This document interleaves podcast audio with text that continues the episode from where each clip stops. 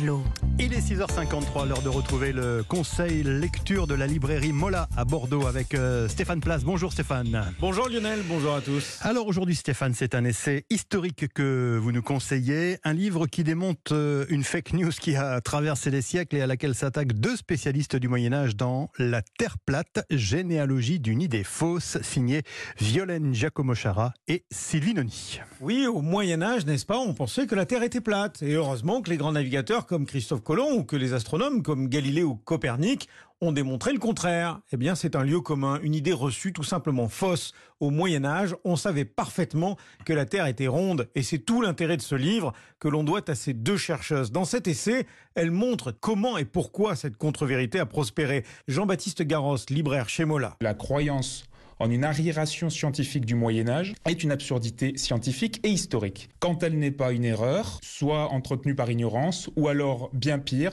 une erreur entretenue à des fins idéologiques. Ce que nous montrent en effet euh, ces deux chercheuses, c'est que la théorie de la Terre plate au Moyen Âge est en réalité un phénomène très marginal.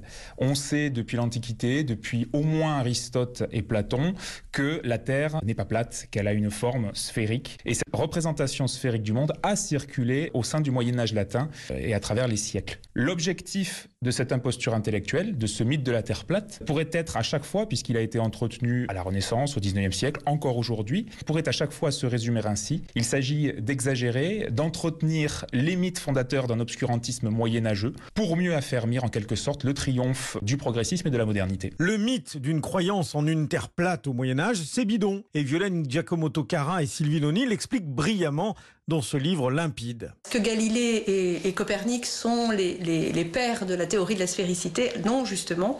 C'est vraiment le cœur de l'ouvrage. Il y a une grande confusion dans la tête de nos contemporains du XXIe siècle entre mouvement de la Terre et forme de la Terre. Mais celle sur la forme de la Terre, elle, effectivement, est admise depuis euh, Aristote et même elle s'est transmise dans l'Antiquité tardive sur la base des écrits plutôt platoniciens.